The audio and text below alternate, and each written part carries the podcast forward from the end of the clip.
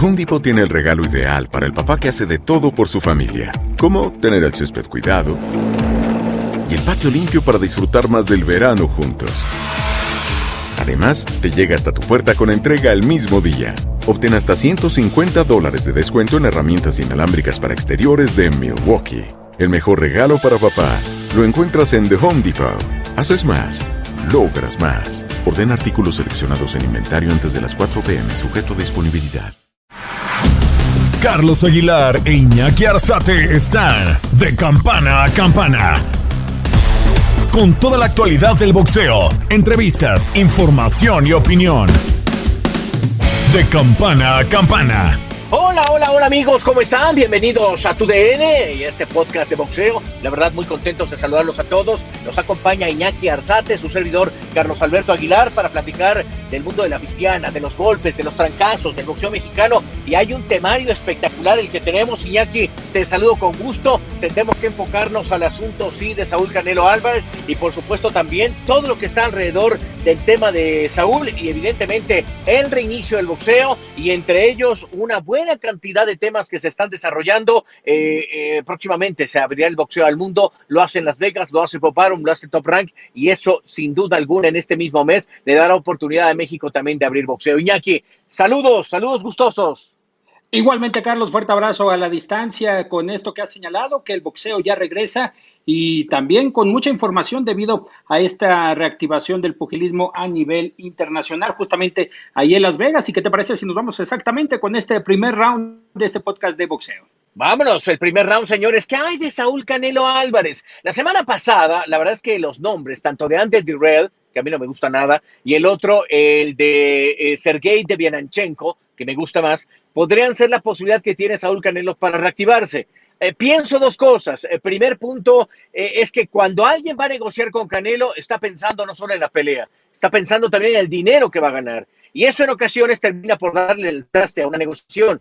Así que esto eh, le da la, la, posibilidad a que podamos tener un septiembre complicado para Canelo, no por el nombre, sino por lo que va a ofertar la pelea. Y si es Andrés Durrell, eh, me parece que no sería el camino que necesitaría Saúl para poder mostrarse arriba del cuadrilátero. Se está pensando en el T-Mobile, se está pensando en no tener gente, aunque de ser claros, déjenme decirles que Las Vegas abrió, pero abrió eh, tan normal como la normalidad pasada, es decir, todo el mundo con su chupe, feliz de la vida, caminando, pocos tapabocas, pocas divisiones. Eh, eso me llama la atención, Iñaki, para pensar que septiembre puede ser un gran regreso, pero al mismo tiempo un regreso complicado. Exactamente, parecía que en los casinos no había pasado nada durante este confinamiento, durante esta cuarentena, en este retorno de la gente justamente a estos lugares y lo que ha señalado llamaba la atención, cómo la gente no portaba eh, los cubrebocas, no tenía esa distancia segura entre los espacios ya en el casino y ahora con la reactivación del boxeo en el caso de Saúl Canelo Álvarez. Septiembre, fecha en la que ya ha puesto sobre la mesa para Golden Boy Promotions y ha señalado justamente estos dos nombres. Anthony Derrell, que su último compromiso fue contra David Benavides, viéndolo también por Sergei Derevyachenko, uno de los boxeadores que le dio mucha pelea a Jenna Golovkin también en su reciente compromiso y que por la situación que está embargando al deporte mundial en el tema económico, podrían ser dos posibilidades de una bolsa baja para Saúl Canelo Álvarez, pero son siete los que hay en el peso medio, tres, cuatro posibilidades en el peso supermediano, pero parece indicar que estos dos, eh, estos dos nombres toman ventaja en la lista, aunque tú platicaste con Eddie Reynoso sobre los planes que tienen y las posibilidades que hay para más adelante para Saúl Canelo Álvarez.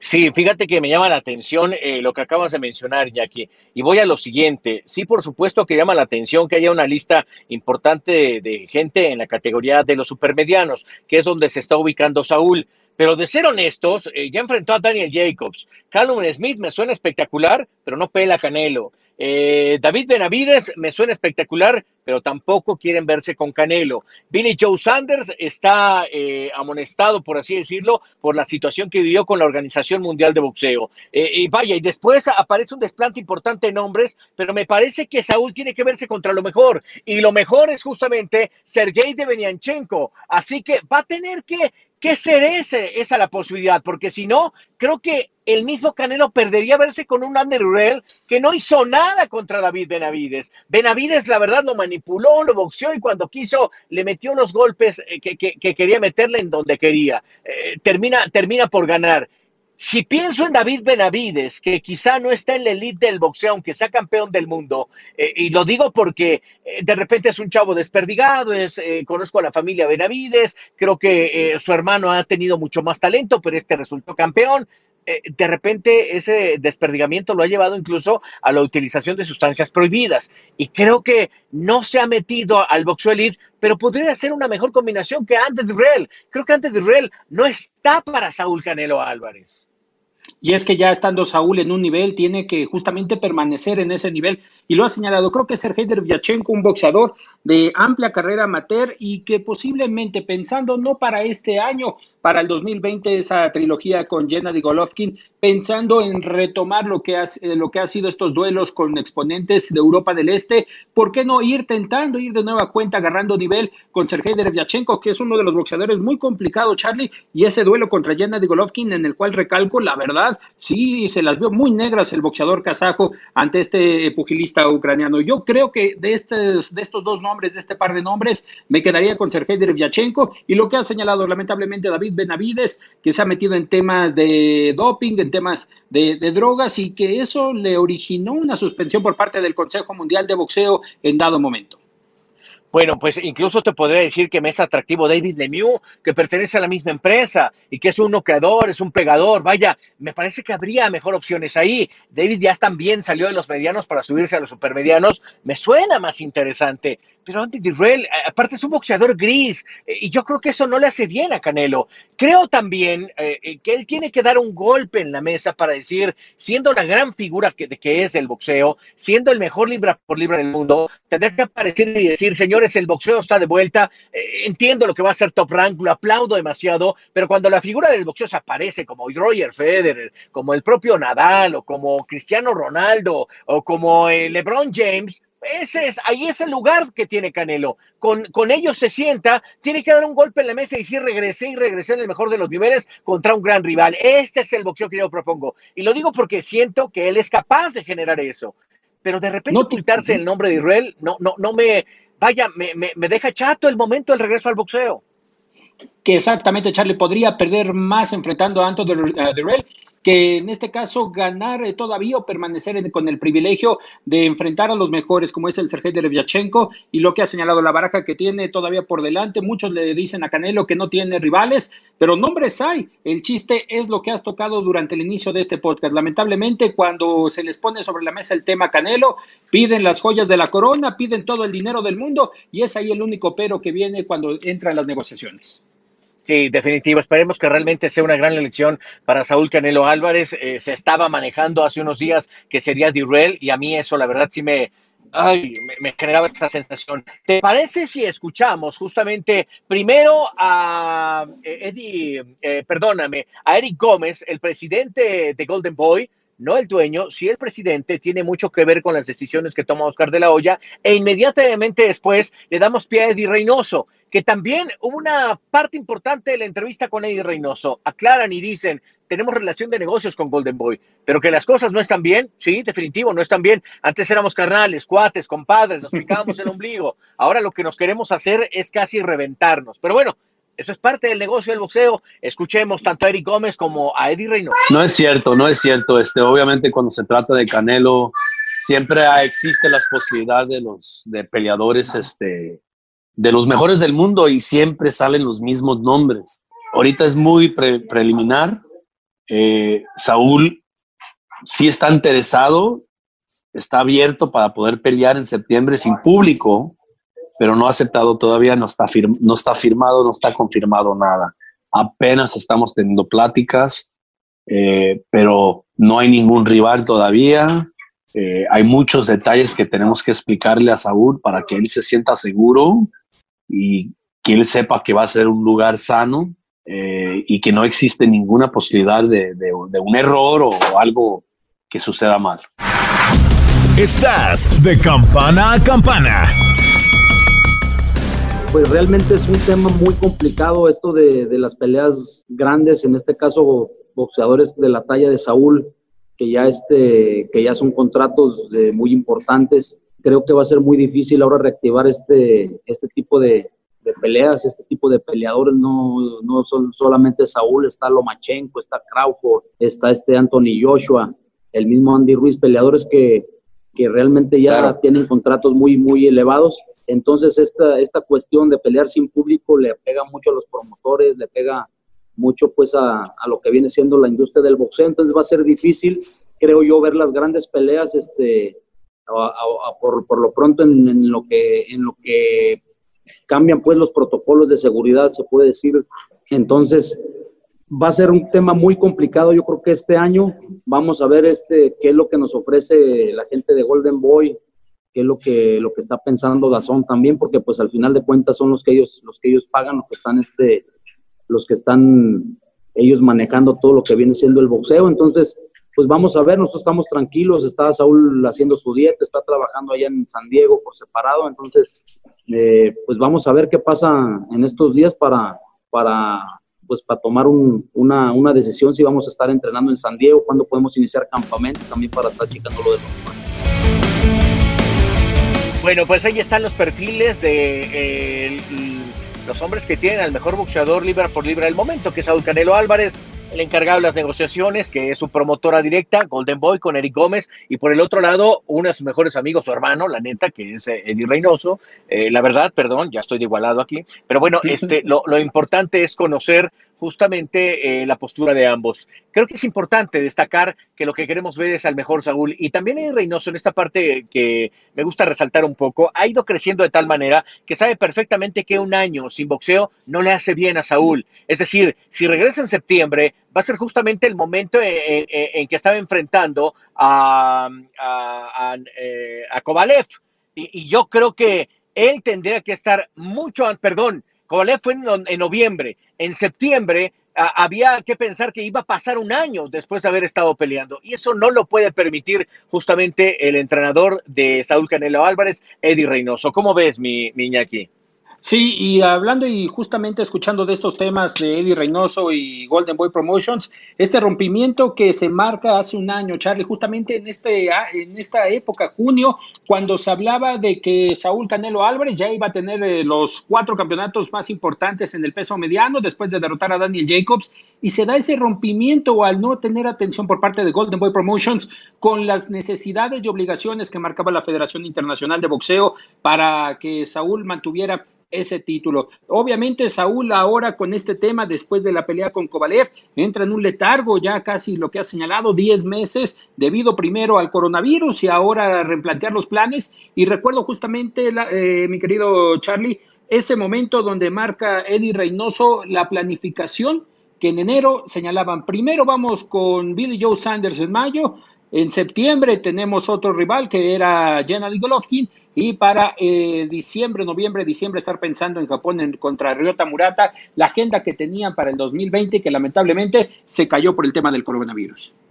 Se cayó por el tema del coronavirus. ¿Y cuántas funciones no fueron canceladas, caramba, en torno a esto? Y fíjate que, fíjate que en este río revuelto, me parece que también eh, la, la, gran actividad que ha tenido eh, el considerado mejor entrenador del año, que es Eddie Reynoso, en el mundo del boxeo, le ha, le ha, generado a él un vuelco importante. Vamos a contar los, los boxeadores campeones del mundo, ex campeones del mundo, que tienen su haber Eddie Reynoso. Está Andy Ruiz, que acaba de recientemente uh -huh. firmar con él. Está Oscar Valdés. Está la Pantera eh, Neri está por supuesto Saúl Canelo Álvarez y se acaba de agregar también, si no me equivoco, Julio César Rey Martínez, que él lo tiene más a la distancia como asesorándolo vía Zoom que asistiendo justamente a San Diego. Pero bueno, lo tiene. ¿Se me pasó alguien, Iñaki, de estos, eh, de este repaso? No, no. Ah, y Ryan eh, García. Ryan, Ryan García, García, ¿no? Claro, Ryan García, seis. Es, eh... Ajá. ¿Sí te escuchó? Sí, que exactamente que va haciendo su camino, actualmente campeón de peso plata ligero del Consejo Mundial de Boxeo, pero que es un claro candidato ahí por un título del mundo. Sí, definitivo. Digo, yo puedo ser campeón de, Ojalata o puedo ser campeón, ca, imagínate, campeón Huitlacoche. Ese lo voy a proponer. Bueno, en fin, señores, eh, lo, lo que nos queda perfectamente claro es que Eddie Reynoso en este momento sí está dando un gran salto en, eh, el proceso elite de calidad que necesita eh, un entrenador que quiere ser histórico, como es el caso de, otros grandes mexicanos, Nacho Beristain, el Cuyo Hernández, eh, por supuesto ahora el nombre de, de, Eddie Reynoso. Lo está haciendo bastante bien. Creo que lo que ahora van a necesitar es tiempo y estrategia para poder dividir a estos que se van a convertir también en grandes personajes del boxeo. Oscar ya lo ha sido, necesita ser campeón del mundo. El caso del Pantera Neri me llama mucho la atención, el que se tenga que apegar a la disciplina cuando el chico no es disciplinado. Me parece que de repente esa parte negra que todos tenemos termina por devorarse la parte buena y aparece con rifles y canta eh, canciones y las estupideces, pero, pero creo que él necesita empezar a irse por ese lado. Y por el otro está el primer campeón de peso completo mexicano, que sí ha sido una revolución, el que se encontró la lana, se encontró la vida, no para de hacer fiestas, no para de estar en todos lados, y lo he visto entrenar poco. E, es decir, qué bueno por Eddie, pero estas son las pruebas que determinan qué tan histórico vas a ser, ¿no, Iñaki? Y ya no me fío a los videos que cada día sube Andy Ruiz, mi querido Charlie, ¿eh? Después de que hizo lo mismo para la revancha con Anthony Joshua, donde marcaba que estaba entrenando, que ya estaba preparándose y la misma rutina la sigue mostrando en sus redes sociales durante estos días. La verdad, lo mejor sería, obviamente por este tema del confinamiento y, el distanciamiento social, que estuviera ya con Eddie Reynoso para saber en qué condiciones, si está dispuesto justamente a entrar en la disciplina que, que implica estar con Eddie eh, allá en San Diego y lo que posteriormente será ya la estrategia que me llama la atención lo que has comentado, Charlie, eh, la diferencia y también la variedad que tiene de boxeadores, desde un peso pequeño a peso completo, una gran tarea para Eddie Reynoso, el mejor eh, entrenador en el 2019. Sí, exacto. Eso me parece un punto importantísimo. Y otro también que van a empezar a generar cierta, cierta distracción. Vamos a ver, Eddie, cómo lo maneja. Yo en, eh, en estos cuestionamientos que le hacía en torno a estos eh, peleadores, me decía, mira, tuve que platicarlo, es cierto, primero con Saúl, pero él siempre ha tenido la posibilidad de generar un espacio diferente. Y por ahí otras personas me decían, no, no, no, es que seguramente Canelo va a empezar a ser su promotora con Eddie Reynoso. Y dije, ay, caramba, ¿será un pensamiento así? Te soy honesto, decidí desechar esa idea, te la planteo a ti aquí en este podcast, yo lo veo como algo no, no sano, pues, es decir, eh, Oscar Valdés le pertenece a Top Rank. Eh, Pantera Neri a Sanfer Promociones, Andy Ruiz a PBC, es decir, están todos regados. Vería complicado que sucediera eso y mejor le hago caso a lo que me dice Eddie Reynoso, decir, no, pues, cada quien tiene lo suyo. Yo lo que aquí hago es entrenarlos para, para que sigan siendo campeones del mundo, porque hay un porcentaje que él cobra y es quizá la meta de él, no solo en el objetivo boxístico el dinero, sino en el objetivo boxístico de convertirse en histórico y deseo fervientemente que así suceda y no se rompa un poquito todo este esquema que parece eh, pegado con alfileres por la indisciplina, no de Eddie, por el contrario, Eddie me parece un hombre que le gusta la disciplina, trabaja con condición física, hace que sus boxeadores sean un roble pero para eso necesitas entregarte y yo no sé si el Pantera Neri y Andy Ruiz están dispuestos a eso. Exacto, eh, lo que ha señalado ahora, esperar a Luis Pantera Neri si se mantiene en peso gallo, desea estar incursionando en el peso super gallo, ya le aventó el reto a Rey Vargas por el campeonato del Consejo Mundial de Boxeo y Andy Ruiz Andy Ruiz que quiere regresar a la élite, pero yo lo veo muy complicado y que tendría que poco a poco irse sometiendo a este, a este círculo de Eddie Reynoso de, la disciplina. Y hablando de lo de la promotora, ya tuvieron la experiencia de estar con Canelo Promotions. Ahora, ¿por qué no enfocar todas las canicas, toda, toda la mira en lo que es este entrenamiento, en formar un establo y seguir haciendo historia? Porque yo creo, Charlie, que ya el nombre de Eddie Reynoso tiene un lugar especial en el Salón de la Fama de Canastote. Sí, ya tiene un lugar especial, me parece que sí, es cierto. Yo creo que lo que él quiere hacer es dar un golpe también importante, como diciendo, eh, me pueden decir de todos los demás entrenadores, pero yo en la actualidad soy el mejor y eso se lo reconozco. También sin de, eh, detrimentar el trabajo, por ejemplo, de Don Nacho Bristain, que, que me parece lo ha hecho muy bien Creo que los años ya le empiezan a pegar. Su última gran joya, sin duda alguna, Juan Manuel Márquez, lo que nos eh, otorgó en, años pasados. Pero creo que ya empieza un proceso donde Don Nacho también empieza a estar cansado y, la herencia del, gimnasio Romanza, bueno, está un poquito en entrever qué buen eh, boxeador va a empezar a sacar eh, en los últimos años. Jorge y Vargas, ¿no? Puede ser que sea uno de sus últimas grandes entregas. De acuerdo, uno de los últimos en los que ha enfocado sus fuerzas Don Nacho Beristain, esencialmente después de lo que han sido las defensas de título, la última de ellas que sostuvo Rey Vargas y que marcó también el rompimiento ya con Golden Boy Promotions y su llegada a PBC. Yo creo que por ahí va la línea de Don Nacho, enfocarse especialmente en Rey Vargas, porque sí tiene muchachos, pero es muy especial Don Nacho Beristain para darle la confianza a uno que otro y todavía yo creo que los que están entrando al gimnasio Romanza no alcanzan un nivel suficiente para catalogarlos como candidatos datos a título del mundo. Sí, definitivo. Eh, es bueno para subir el vidrio de Nacho, es un gran platicador de historias, la verdad. Este es, eh, es, un, gran tipo, le reconozco su trayectoria y además hemos tenido este, veladas interesantísimas de, muy buenas pláticas de boxeo. Me acuerdo una, Iñaki, te la voy a contar. Venga, venga. amigos también, por supuesto. Fíjate que estábamos en la gira de Filipinas del tercer combate entre Juan Manuel Márquez y Manny Pacquiao y nos recibieron en General Santos para después eh, pasar a, a, Manila. Y ahí tuvimos una cena interesantísima, donde, fíjate, yo, yo me atreví, no sé por qué, yo creo que ahora no lo haría, o lo haría dos veces, no, no sé. Llevé dos botellas de mezcal que me habían regalado unos amigos porque empezaba esta fiebre del mezcal y la verdad es un mezcal añejo muy rico y lo llevé. Y yo le dije a don Nacho, ¿le gusta el mezcal? Me dice, sí, sí, pero al que más le gusta es a Juan Manuel. Entonces en el restaurante decidimos a platicar con el gerente allá en Filipinas y nos dio permiso, porque son bebidas mexicanas, aquí no la van a tener, y, nos dio permiso, y acabamos en una jornada enorme, larguísima, como de ocho horas, degustando mezcal, y recuerdo que ahí don Nacho Beristain le ofreció una disculpa a Juan Manuel por haberse equivocado en la designación de enfrentar a un boxeador eh, tailandés que le quitó el título, si no me equivoco, se llamaba Chris John, Recuérdame tú, donde pierde el título Juan Manuel después de haberlo conseguido y regresa de enfrentarlo en Tailandia sin nada en las manos. Y eso le habían ofrecido antes pelear contra Manny Pacquiao que pelear contra Chris John. Y entonces, esa era un poco la disculpa que le daba don Nacho Bristain a Juan Manuel Márquez, ya un poquito entrados en copas, la neta, todos, pero me, llamó la atención que lo quiere como un padre. Y Juan Manuel eh, en ese momento agarra y le agradece muchísimo y le dice, pero ya, mi, Nacho, pues ya pasó, ya ahora mira dónde estamos y todavía lo que faltaba, Iñaki, es decir, venía la tercera pelea que se consideró un robo y después vino justamente la cuarta pelea el 8, el 8 de diciembre de 2012 que representó el tremendo knockout. Es decir, cómo esta entrehistoria terminó por generar más entre estos dos personajes enormes del boxeo mexicano entrañables uno y otro, siempre se tienen mucho respeto. Y sí, fue Chris John, Charlie, en esa derrota de Juan Manuel Márquez por el título pluma de la Asociación Mundial de Boxeo, ¿correcto? Definitivo. Ay, Miña, que andas en todo, muy bien, ¿eh? no, no, no, complementando, complementando, sí.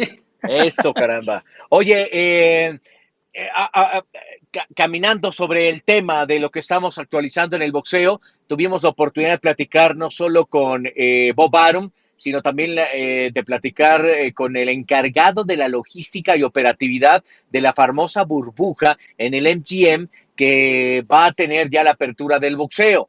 Eh, y eso habla verdaderamente del trabajo que están haciendo. Se gastaron 500 mil dólares, es decir, medio millón de dólares en exámenes COVID y tuvieron un vuelco durísimo el primer día, porque el día que hacen el primer examen eh, de, coronavirus aparece Micaela Mayer positivo. Y entonces tuvieron que reajustar la fecha de reaparición de Micaela Mayer, esta boxeadora eh, que ha estado en Juegos Olímpicos y que saltó justamente al profesionalismo.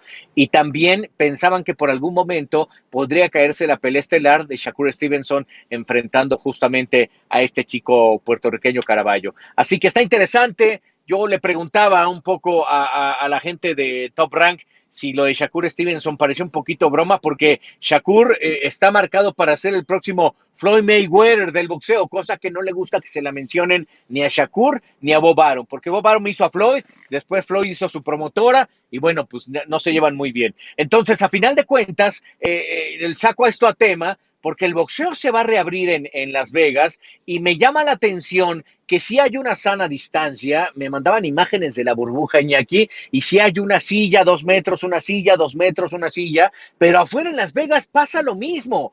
Eh, casi Las Vegas es mi segunda casa. Y es increíble cómo en esta época se soltó la gente sin tapabocas, sin micas para los ojos, es decir, salieron a todo como, como si hubiera una urgencia por, por, por, por querer vivir eh, de manera muy rápida y sin las precauciones necesarias.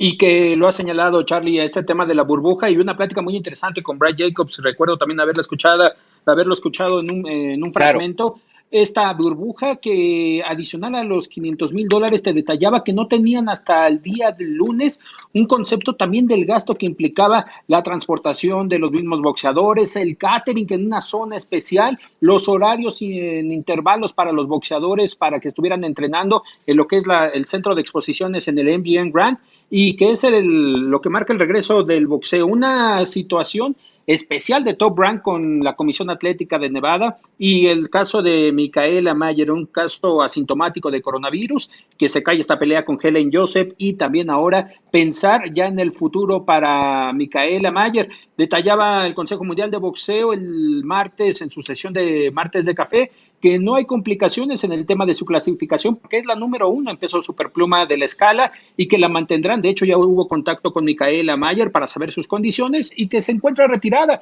y que no hubo algún contacto con los demás en la burbuja. Pero Top Rank está apostando a todo y también me quedo con una declaración que te dio Bob Arum, Charlie, del tema de los contratos. Es decir, la mayoría de estos boxeadores están peleando por el mínimo que tienen marcado en el contrato. Obviamente la cantidad sube dependiendo de los duelos que vayan enfrentando. Esto en una situación normal, vamos a decirlo así, pero en estas circunstancias están teniendo combates con lo mínimo que habían firmado con Top Rank. Sí, fíjate que me llama la atención, porque incluso yo se lo preguntaba a Obama, le dije, bueno, Shakur Stevenson, ¿cuál va a ser el siguiente paso? Va a tener, va, vas a tener que hacer un movimiento muy importante, como justamente hacer que Shakur viaje a Inglaterra para su siguiente enfrentamiento. Porque si queremos ver a Shakur eh, tanto como lo prometen, la verdad es que creo que sí deberían ponerle eh, este combate, viajar a Inglaterra, tener este enfrentamiento, porque me parece que el chico tiene la posibilidad de hacerlo contra Josh Warrington, tomando en cuenta que es un boxeador y de gran calidad. Eh, eso es cierto. ¿Qué me llama la atención también?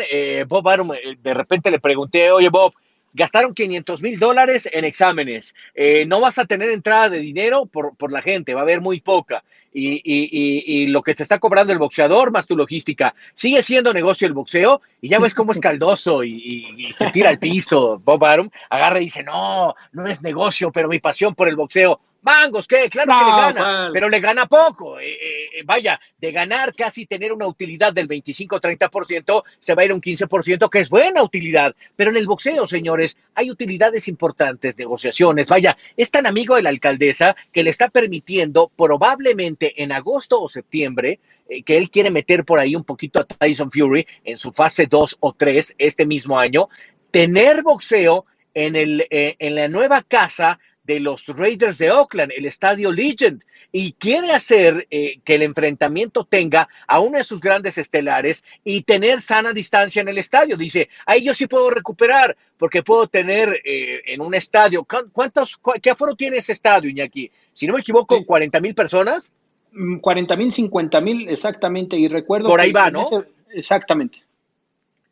Por ahí va, es decir, imagínate, si mete la mitad, es una muy buena entrada para Bob eh, además le abre por primera vez el boxeo en un estadio de esa capacidad, donde estamos hablando que segura el fútbol americano probablemente este mismo año, ¿no?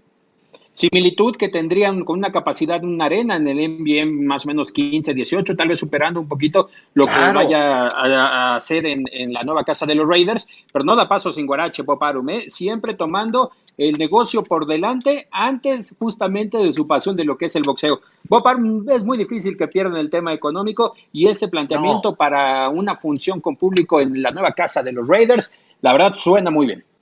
Sí, suena bastante bien. Oye, tiene 80, 72 mil. Mira, nos acaban de pasar el dato de la gente de producción. 72 mil. Imagínate, Iñaki. Es un barote para Bob Arum. Aparte, ¿sabes qué me encanta del viejo Bob?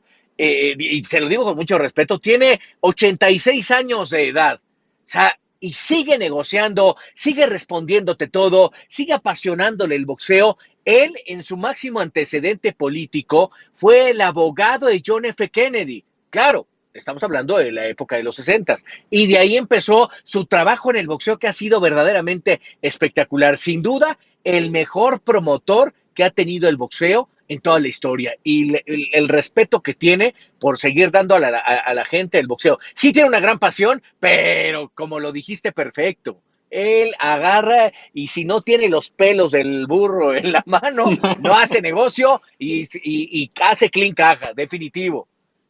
Y Shakur Stevenson, lo que has comentado, este boxeador, 22 años de edad, que lo tiene como uno de los referentes en su establo de top rank, y a los que le apuesta mucho Bob Arum en el aspecto de que tiene un ojo clínico para los boxeadores que vienen de la etapa amateur en la misma Micaela Mayer, Shakur Stevenson, en su caso Robsey, eh, Ramírez, que estará eh, en la cartelera de Shakur Stevenson, Teófimo López, Basilio Machenko.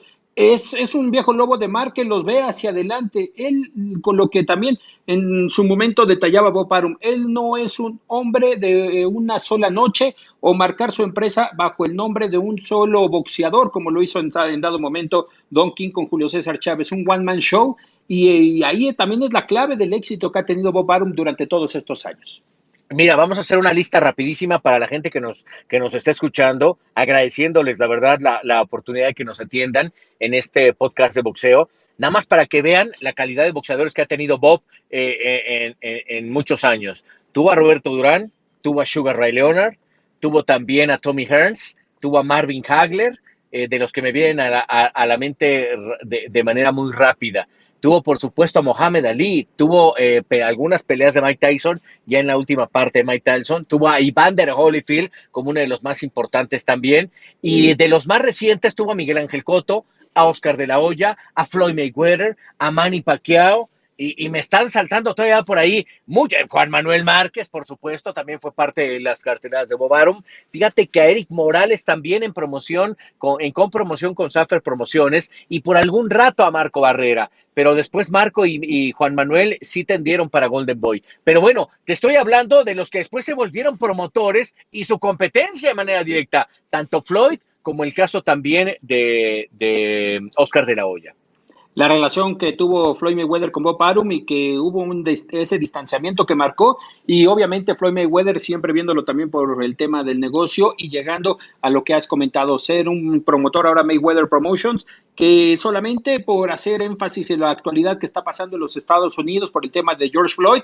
recalcar el gran gesto que tuvo Floyd Mayweather Jr. al donar 88.500 dólares, más allá de la cifra, Charlie, yo creo que el acto para lo que fue eh, pagar el tema de los funerales y los servicios memoriales de George Floyd y de 12, dos personas más allá en la zona de Minneapolis, en los Estados Unidos, que muy poco a veces se habla de este tema de Floyd Mayweather, de hecho, el que lo da a conocer es su, su brazo derecho, su mano derecha, Leonard Ellerby, sobre este tema, pero dice, tal vez me voy, me voy a llevar el regaño de Floyd Mayweather, pero son de las circunstancias que también a los boxeadores los embarga y que muy pocos a veces, muy poco a veces se conoce de esto. Sí, definitivo, fue un gran gesto de Floyd. Eh, y ¿sabes quién se me estaba pasando? Julio César Chávez con Bob Arum en esas peleas que tuvo contra Oscar de la Hoya. Ahí estuvo, tuvo en total casi 10 peleas con, con Bob, eh, el gran campeón mexicano. lo estaba yo este, eh, sacando de esta lista. Sí, se me andaba, se me andaba pasando. La verdad es que eh, muchos tendrán que agradecerle a Bob. Yo recuerdo la época del gran campeón mexicano, tuvo su entre con, con, con Bob Arum, porque creo que le había retenido un dinero que no se lo retuvo Bob, al final creo que se lo retuvo justamente Don King y después de eso hubo una gran relación, hay una gran relación entre Bob Arum y Julio César Chávez, porque incluso al Junior, el que lo, el que lo promueve al inicio, fue justamente entre Sanfer Promociones y Bob Arum para levantar carteleras importantes en todo el, en Texas, en California y por supuesto también en Las Vegas, Nevada. Es que Bob está, está cañón, es, es amo y dueño de Las Vegas, Nevada. Pero bueno, señores, ahí está el, reconocimiento a, Bob Arum, lo que va a pasar en estos días con el asunto del boxeo. Eh, ¿Qué otro tema tenemos en el tintero, mi querido Iñaki?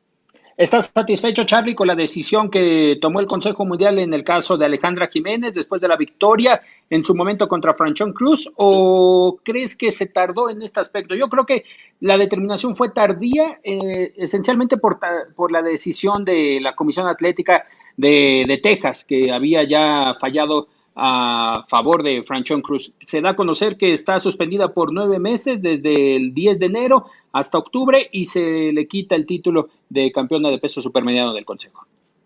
Sí, yo, yo creo que en ocasiones ahí, mira, eh, en la semana tuve una plática importante con Mauricio Sulaimán.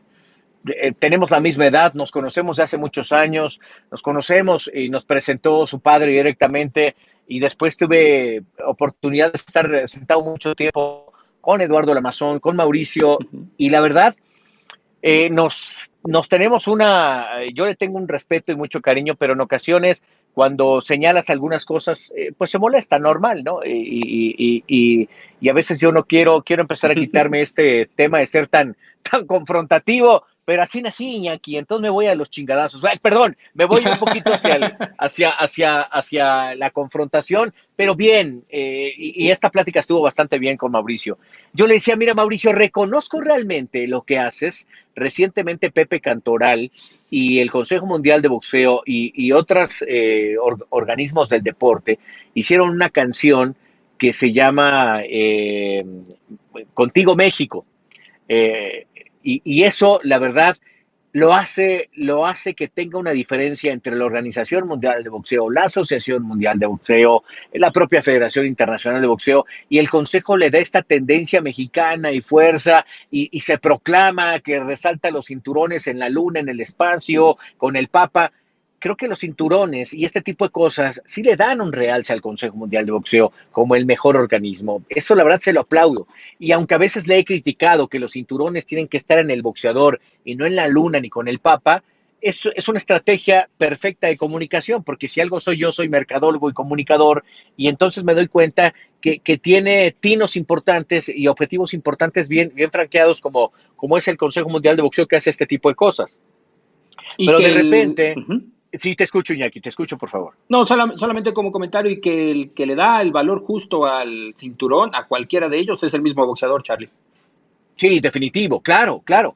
Y, de repente que, que, salga con este tipo de, situaciones, entiendo la gran amistad que hay con Pepe Gómez y Mauricio y, y, cómo tratan de rescatar un poco lo que pasa con Alejandra, pero lo que es es, si se equivocó eh, al momento de consumir una sustancia, por lo que haya sido, el reglamento es el reglamento y tiene que, tiene que dejarse claro porque si no entonces eh, tu, tu capacidad de hablar con la verdad, tu propia honestidad o tu congruencia se oferta en el mercado y eso no puede ser negociable estás para lo que es. Es un organismo que lo que busca a través de sus reglamentos es dejar clara la justicia para el boxeador. Y creo que debió de haber sucedido antes. Claro, Alejandra ahora protesta y todo eso, pero Alejandra lo que tendría que hacer es callarse y ponerse a trabajar, porque se equivocó, porque sí hay algo ahí extra. Y bueno, eh, cada uno puede tomar el diferente camino para conseguir las posibilidades de ser campeón del mundo. Alejandra decidió tomar ese está bien, ahora que recapacite y haga una,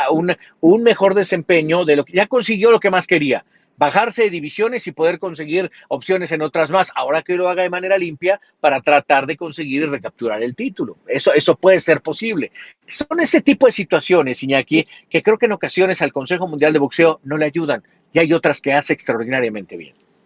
Sí, como en el caso de lo que ha señalado del tema de eh, Vamos México, y independiente de lo que ha sido la decisión del Consejo, el primero en tomar una determinación también fue la Organización Mundial, que tardó máximo un mes para determinar la situación y, y regresarle el cinturón a Franchon Cruz. Y ahora también eh, las puertas están abiertas, señalaba Golden Boy, que ellos están dispuestos, no directamente por el tema de la sanción que actualmente vive Alejandra Jiménez, pero sí pensar en un momento más adelante de darle la revancha a la boxeadora mexicana. Alejandra deberá cumplir este, este lapso de nueve meses eh, sancionada, estará sometida a exámenes eh, sorpresivos por parte de la Agencia Voluntaria Antidopaje y posteriormente durante un año también estará sometida a exámenes y deberá cubrir un programa de rehabilitación en el aspecto de temas que deberá asimilar a Alejandra Jiménez, aunque ella señala que también fueron errores por parte de los laboratorios de Bada que avala el Consejo Mundial de Boxeo. Pero la situación está así, Charlie. Franchon Cruz se mantiene como la campeona supermediano del Consejo y de la organización. Bueno, pues ahí está, y bien merecido, aunque sí, la batalla estuvo agresiva, fuerte, brutal, se soltaron con todo. Yo la verdad estaba muy emocionado. Tuvimos en, en, en, eh, en nuestro estudio A en TUDN, Avenida Chapultepec, ahí tuvimos justamente a Alejandra, que platicó con nosotros, que nos dijo perfectamente lo que se sintió, y la verdad es que le respetamos el esfuerzo. El asunto es que hubo trampa, y por más que señale que Bada se equivocó, ¿cuántas veces se ha equivocado Bada? Uf. Digo, de, de ser honestos. Sí, hay muchos casos de ese tipo donde se dice que eran los residuos de una prueba anterior y que la prueba anterior sí era positivo y que la de ellos no, prueba A, prueba B, pero al final de cuentas es una es un, es un, es un caso que se que tiene muchas repeticiones y que no es la excepción Alejandra Jiménez. Pues sí, así es. Eh, oye, eh, nos vamos al repaso de la gente que tenemos en nuestra gran lista de boxeadores para, para la gente. Eh, eh, tenemos cosas interesantísimas por ahí. Sí, está en el tenemos una lista de 10 boxeadores de renombre. Ya habíamos tocado el tema de Julio César Chávez González y Roberto Mano de Piedra Durán, pero qué decir de un cubano, hablando del boxeo cubano que está retomando los primeros planos en Estados Unidos, Charlie, pero uno de los antecedentes es Teófilo Stevenson, un boxeador que tal vez en su momento no se le dio su gran importancia, pero que marcó un antes y un después en el boxeo cubano histórico y que lo tomamos en cuenta en esta lista. Sí, lo tomamos en cuenta en esta lista. Teófilo Stevenson es sin duda uno de los padres del boxeo cubano. Eh, eh, recuerdo alguna vez eh, el haber podido viajar a Cuba, buscar a Teófilo y que nos lo regaran. Iba yo con compañero de trabajo que ahora está en, una empresa alterna, David Feitelson, y la verdad, eh, te tengo que decir que Stevenson tuvo también la posibilidad de enfrentarse a un hombre como Mohamed Ali. Es decir, existía Mohamed Ali y la isla tenía justamente a Teófilo Stevenson, eh, nacido justamente el 29 de marzo del 52 y que después perdiera la vida el 11 de junio del 2012 en La Habana, Cuba. Decían que Teófilo podría convertirse en un boxeador profesional y conseguir una gran posibilidad de títulos, incluso todos por su gran capacidad de boxeo. Y no es que fuera un símil de, de, de Mohamed Ali, o de Casus Clay antes, de serlo, pero tenían la posibilidad de, de, sí, de, sí tener ciertas similitudes, es decir, eh, no, no, no, no, no quedarse quietos arriba del cuadrilátero, ser muy estetas y con una pegada importante de ambos.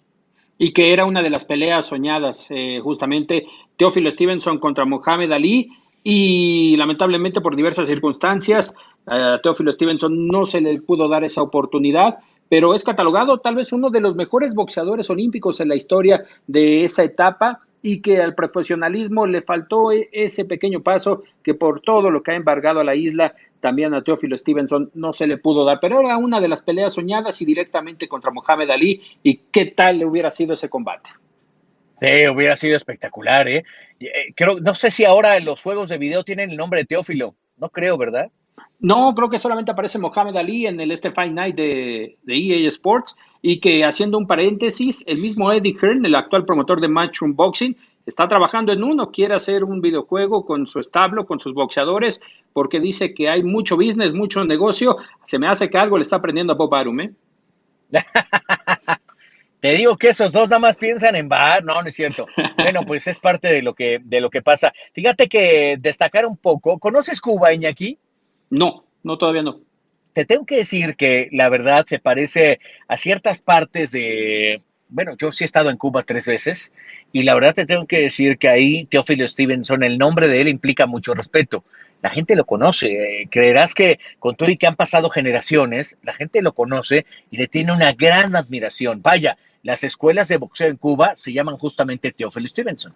Eh, eh, entonces, eh, es algo interesantísimo hay partes de Veracruz que, se, que, que, son muy semejantes justamente a Cuba, que ha quedado retrasada en el asunto arquitectónico durante muchos, durante muchos años. Y la verdad es que te tengo que decir que ir allá es encontrarte con el romance de época, porque vas, la gente lo recuerda, te habla de los movimientos como son los cubanos, que, que, que les escurre miel cuando platican de béisbol o de boxeo. Prácticamente ya nos estamos yendo. En verdad, yo estoy muy encantado, muy, muy contento de haber hecho eh, este enlace y esta plática de boxeo con ustedes. En ocho días prometemos tener un resumen de lo que fue la velada boxística que abre el coronavirus y empezar a ver también el horizonte de lo que va a pasar en México, que también habrá funciones eh, en dos diferentes pantallas, como tiene que ser, con gran calidad.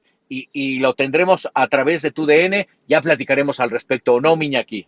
Claro, un junio de reactivación del boxeo y que mejor que con esta serie de peleas que ha estado montando Bob Arum en Las Vegas, Nevada, martes y jueves y en alguna ocasión en sábado tendremos box y exactamente Charlie, competencia y también diversidad que tendremos durante el mes de junio en esta reactivación. Definitivo. Por lo pronto, mi querido Iñaki, te mando un abrazo gigante a la sana distancia. Igualmente, Charlie, abrazo de knockout aunque ya me dijeron que tú estás ya en la, en la fase 3, ¿eh? Que tú ya estás en el Susano Arrimón. Tranquilo, Miñaki. No te me vayas a infectar. Y después no, con no, quién no, hecho el podcast.